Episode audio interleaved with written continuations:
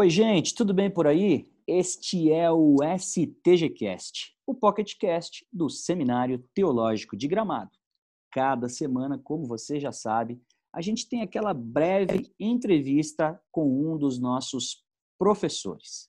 Eu me chamo Ed, sou diretor do STG e o primeiro panorama bíblico que eu aprendi foi com gestinhos. E você que está nos ouvindo, sabe de cor os principais acontecimentos bíblicos? Sim ou não?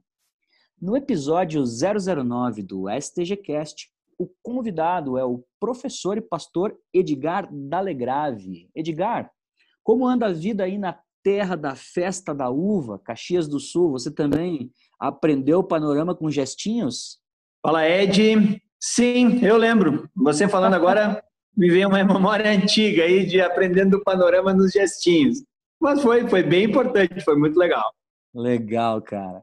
Gente, o Edgar possui 16 anos dedicados ao ministério pastoral, ensino e liderança.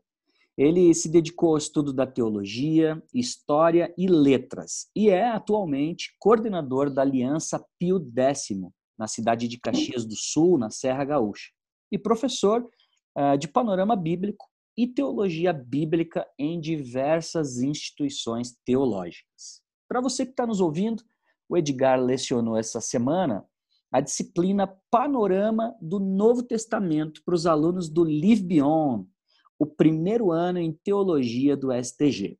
Mas, sem perdermos tempo, vamos às perguntas. Vamos lá, preparado aí, Ed? Vamos lá. Beleza, pergunta número um.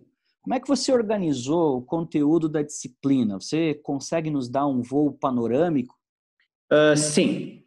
Uh, eu entendo que o Novo Testamento ele já tem uma ordem canônica que eu acho que ela é bastante relevante. Mas quando eu vou ajudar então o pessoal a fazer o panorama bíblico do Novo Testamento, eu começo então pelo Evangelho, que são as quatro cartas biográficas a respeito do ministério de Cristo: Mateus, Marcos, Lucas, João. Depois nós temos o progresso dos, das testemunhas de Cristo que permanecem na terra, que é o livro de Atos, uh, onde nós vamos ter uma explicação de como as pessoas impelidas pelo Espírito Santo, movidas pela graça que Cristo derramou na cruz, foram o início daquilo que nós hoje conhecemos por igreja. Depois nós temos então as epístolas de Paulo. Eu divido as epístolas de Paulo pela história de Paulo. Então nós temos as epístolas mais antigas, Gálatas, primeira e segunda Tessalonicenses, primeira e segunda aos Coríntios e Romanos. Depois nós temos as epístolas de Paulo, aquelas que ele vai escrever da prisão, Efésios, Filipenses, Colossenses e Filemão. E por último, então, nós temos as epístolas pastorais, que são as epístolas que Paulo deixa para Timóteo e Tito, uh, a respeito de qual deveria ser o papel deles estabelecendo liderança nas igrejas. A última carta pastoral é a segunda Timóteo, onde Paulo vai dar então um panorama de todo o seu ministério e que ele então está aguardando aquilo que Deus tem para ele lá em Roma e espera que Timóteo visite.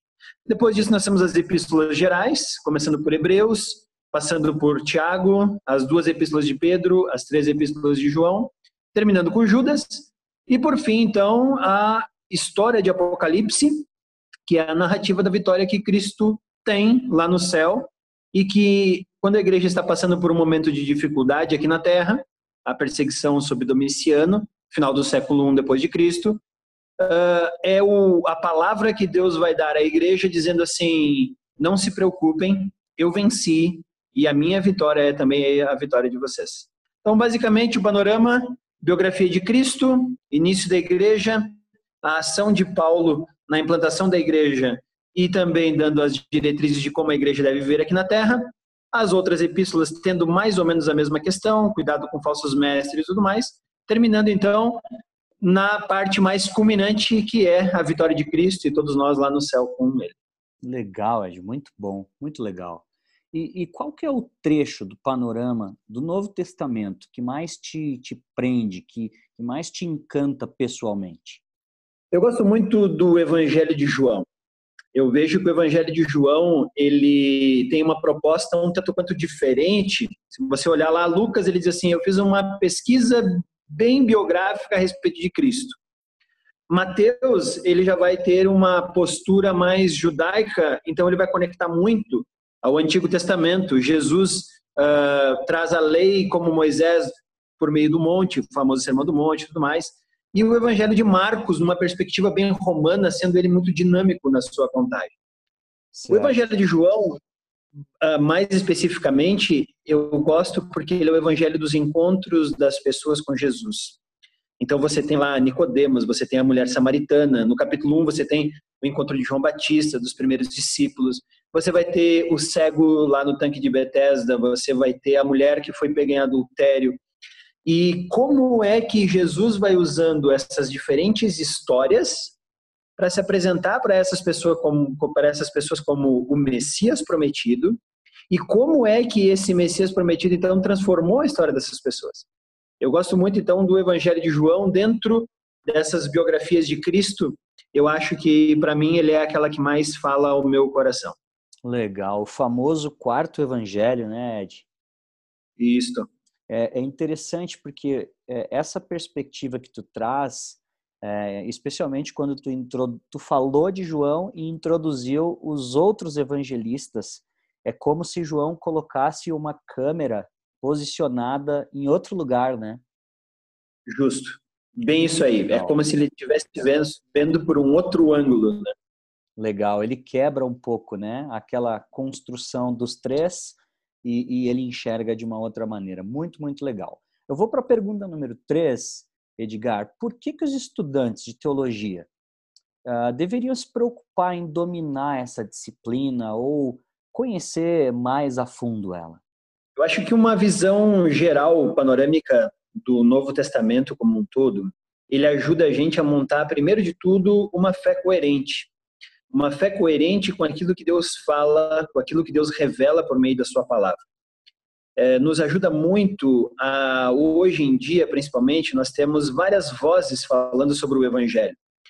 E de certa forma, no, na antiguidade também tínhamos várias vozes. Você vê Pedro, você vê João e você vê até mesmo Paulo alertando seus ouvintes dizendo assim: cuidado com essas falsas vozes.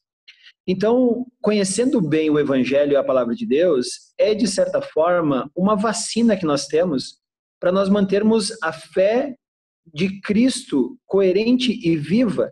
E ela é, acaba sendo, então, o grande motivador da nossa uh, vida cristã.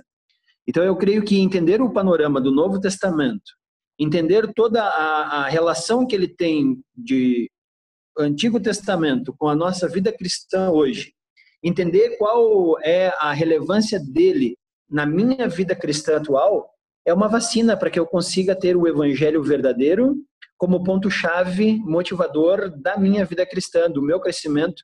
E aí isso vai influenciar tanto a minha vida cotidiana, quanto o meu evangelismo, quanto as pessoas que eu vou ouvir falar. Então, eu acho que é extremamente importante termos uma visão correta desse Novo Testamento como um todo. Legal, dessa tua fala eu consigo eu consigo extrair ah, uma preocupação uh, realmente com, com a piedade, né? Que inclusive uh, sempre foi uma marca não só dos apóstolos, mas dos próprios pais da igreja, né? Da, da, da, o período da patrística, que nem nem mesmo é o nosso tema aqui, mas como isso deve sobreviver uh, até os dias de hoje, né, para nós como discípulos, olharmos então para o panorama desses homens e mulheres de Deus, olharmos para aqueles que vierem, vieram depois, os reformadores, enfim, e manter uma vida de piedade, né, e não só de teoria, né? Uh, sim, eu creio que esses homens piedosos que nós estudamos do período da pós-apostólico, o pessoal da patrística, a igreja medieval, nós sempre vamos ouvir algumas vozes nos alertando e sendo realmente a, a voz de Deus em uma geração que, por vários motivos, acaba se desviando.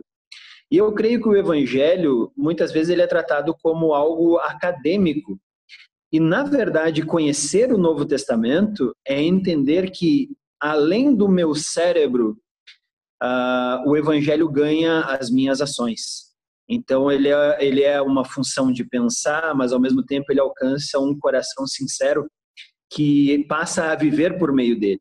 Então, realmente, o, a, a piedade dentro do evangelho é algo extremamente necessário.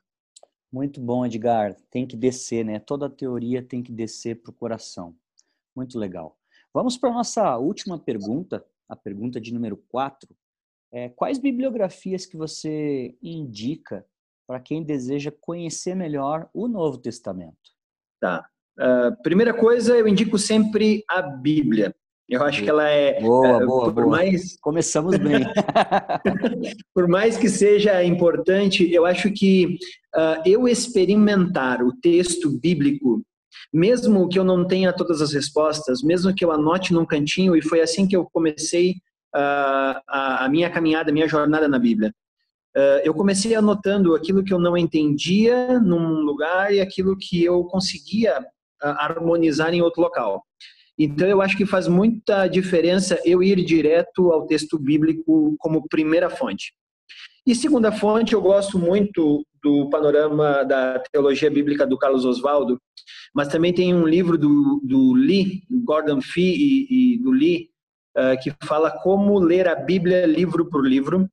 Legal. É extremamente importante esse livro. Ele está uh, sendo editado, se eu não me engano agora, pela fiel e também uh, eu gosto muito de através da Bíblia livro por livro. Esse livro é um livro bastante antigo, mas ele consegue dar um panorama interessante dos livros do Novo Testamento.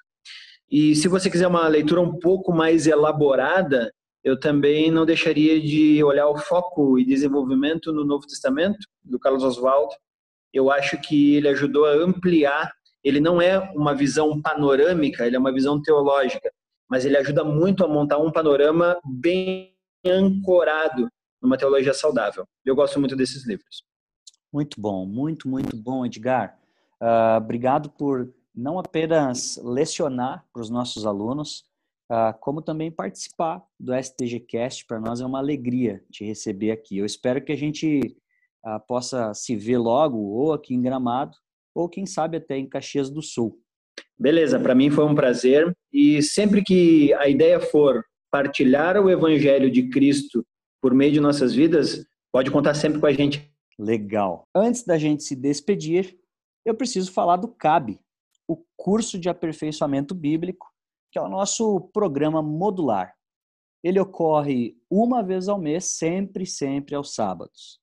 E durante esse período de quarentena, Uh, nós temos seguido com a nossa programação normal, só que no formato uh, online.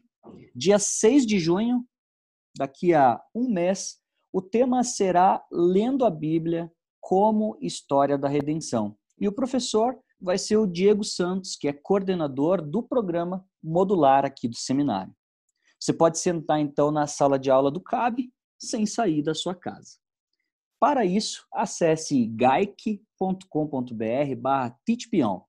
G de gelo, A de azul, I de índio e C de carro.com.br barra tit de ensinar e beyond de além. Então você clica, clica lá no link cabe e checa as próximas datas e valores dos nossos cursos. Não fique de fora.